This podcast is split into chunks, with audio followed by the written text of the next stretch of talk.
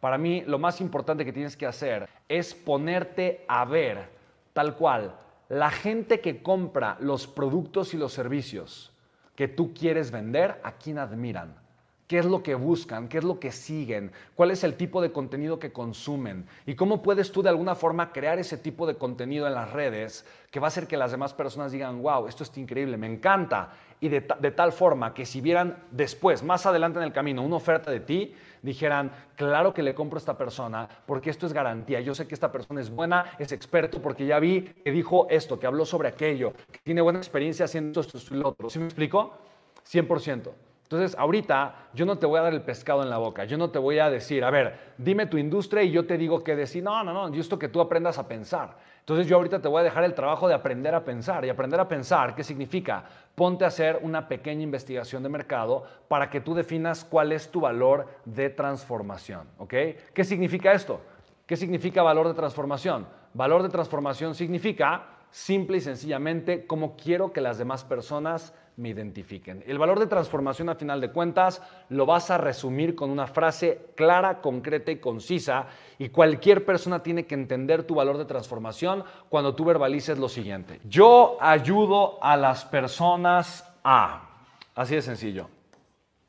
Más lo yo. Ayudo a las personas a... Y este tiene que ser tu valor de transformación. ¿Ok? Ahora, tu valor de transformación lo tienes que poder comunicar en menos de 10 segundos. Ayuda a las personas, de hecho en 5 segundos es lo ideal. Si tú puedes comunicar tu valor de transformación en 5 segundos y es perfectamente entendible, vas a ganar con estrategias de comunicación.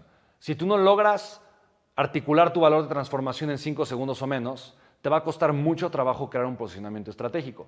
Entonces te voy a compartir, por ejemplo, algunos tipos de valor de transformación. Me explico para que entiendas cuál es el tipo de valor de transformación que tú tienes que aprender a, eh, verbalizar. Por ejemplo, yo, Spen, yo ayudo a las personas, fíjate, ayudo a las personas a crear un negocio digital exitoso.